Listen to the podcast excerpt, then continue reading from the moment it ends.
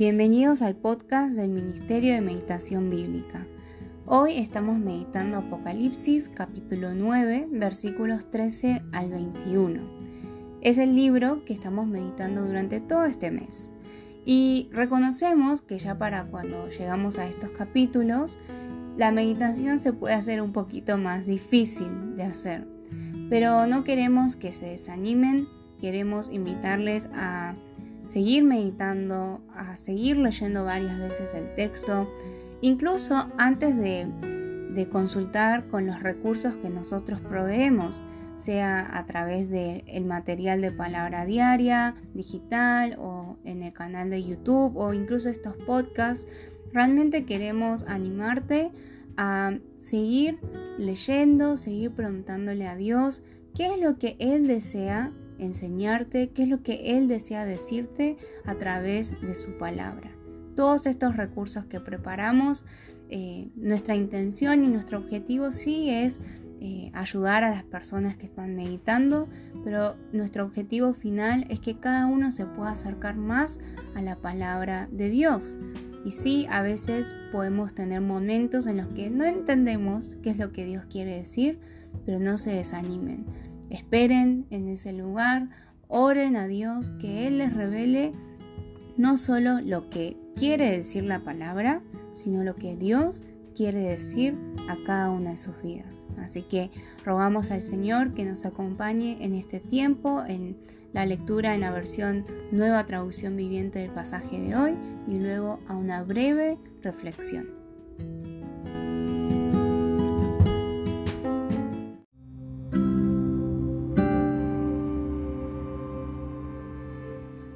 Entonces el sexto ángel tocó su trompeta, y oí una voz que hablaba desde los cuatro cuernos del altar de oro que está en la presencia de Dios. Y la voz le dijo al sexto ángel que tenía la trompeta, Suelta a los cuatro ángeles que están atados en el gran río Éufrates. Entonces, los cuatro ángeles que habían sido preparados para esa hora, ese día, ese mes y ese año fueron desatados para matar a la tercera parte de toda la gente de la tierra.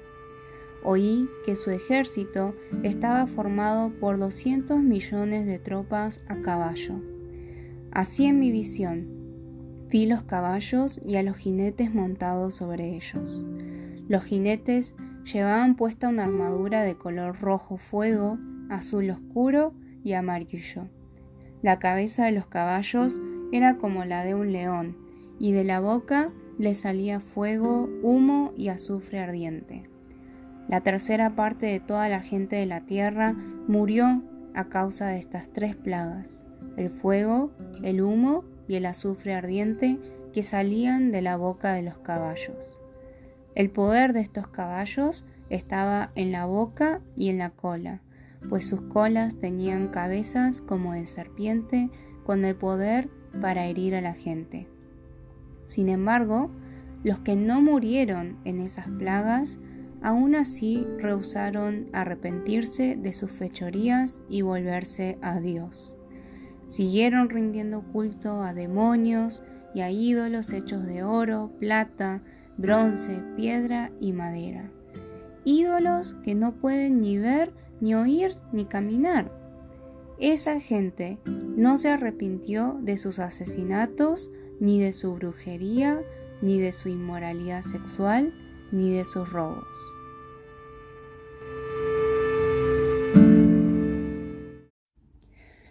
Antes que nada, creo que es importante en la meditación de Apocalipsis que recordemos que las cosas que vemos detrás de toda esta simbología y estas cosas un poco extrañas que ocurren, que no está hablando de cosas que solamente van a pasar en el futuro, en un día, en una fecha exacta, sino que es algo que ya está ocurriendo en nuestro tiempo presente. Yo sé que hay muchas personas dentro de la comunidad de fe que están acostumbradas a pensarlo de la primera manera, pero eh, un estudio cuidadoso del libro Apocalipsis, que obviamente no es algo que vamos a hacer en este momento, eh, nos hace ver que el libro de Apocalipsis está hablando de nuestro tiempo, de, nuestro tiempo presente en el día de hoy, así como hay cosas que sí quizás ocurrirán en un futuro, en la consumación, pero hay cosas que ya están ocurriendo en el día de hoy. Y creo que esto puede ayudar un poco a la meditación y a entender qué tiene que ver esto con mi vida. Entonces en los versículos de hoy vemos lo que ocurre cuando el sexto ángel toca la, trompeta, ¿no? La sexta trompeta. Y vemos que se oye una voz de entre los cuatro cuernos del altar de oro que estaba delante de Dios.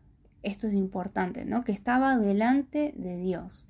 Y luego continúa describiendo cómo se eh, desatan a los cuatro ángeles eh, y se ve este ejército de jinetes eh, y también aclara eh, que los ángeles estaban preparados, ¿no? Estaban preparados para la hora, día, mes y año con el fin de matar a la tercera parte de los hombres. Eso es el versículo 15.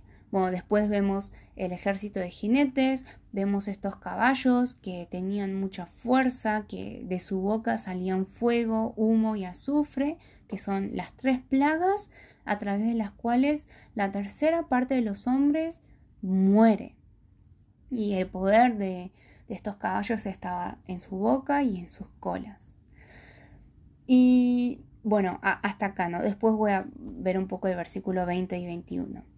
Entonces vemos esta imagen aterradora realmente y, vemos que la tercera parte de los hombres, o sea, lo está describiendo de esta manera, la tercera parte de los hombres fue muerta a través de estas plagas que salían de la boca de los caballos, que, eh, que los eh, manejaban los jinetes. Y todo esto, ¿por qué ocurrió? Por, eh, por esa orden que se dio, ¿no?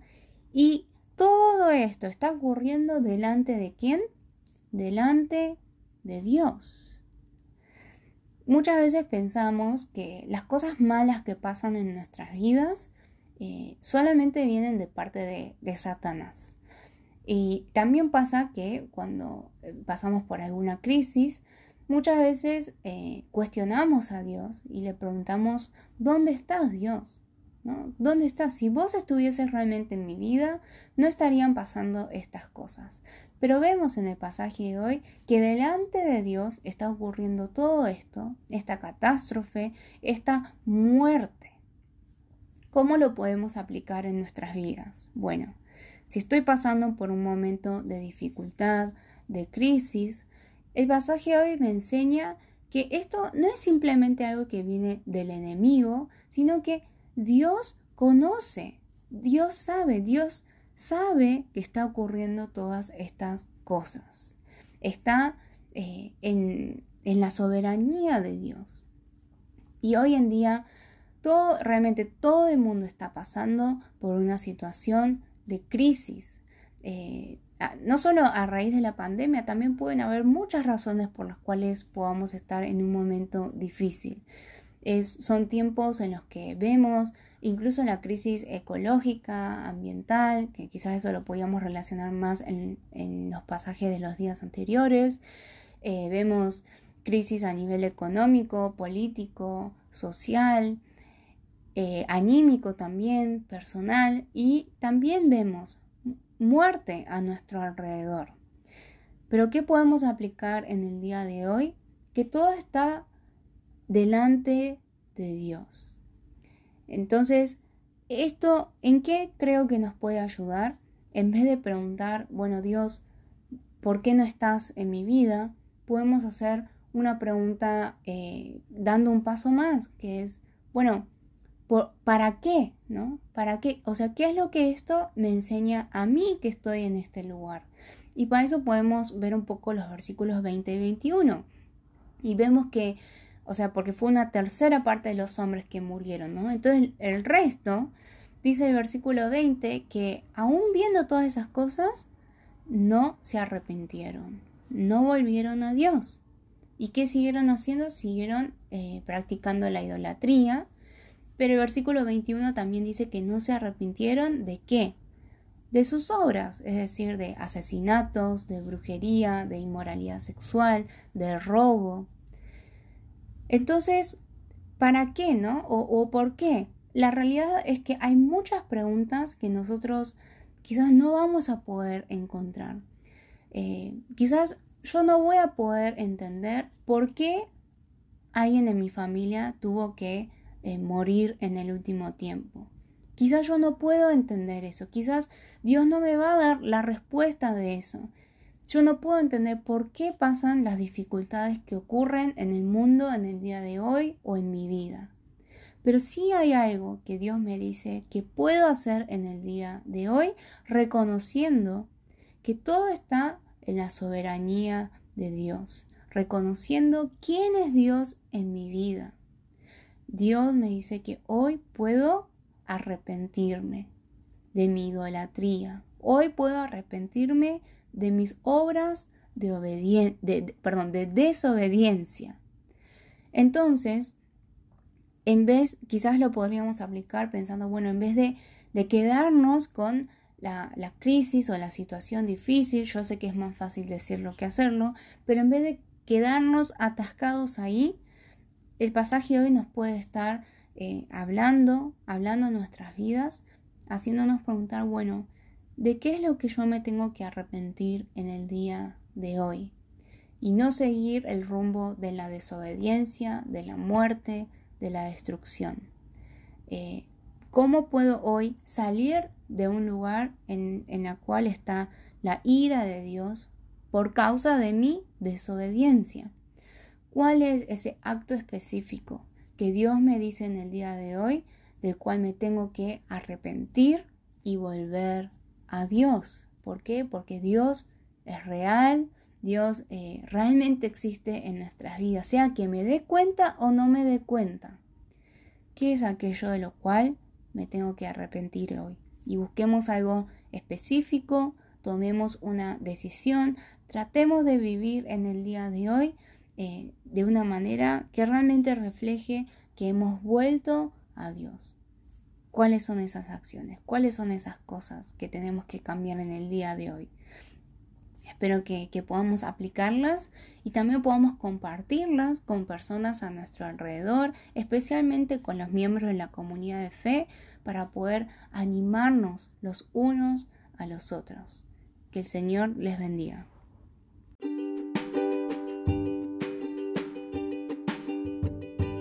Te recordamos que puedes visitar nuestra página web www.meditacionbiblica.com, también nuestro canal de YouTube Meditación Bíblica Internacional, Instagram Meditación Bíblica y en Facebook Ministerio de Meditación Bíblica.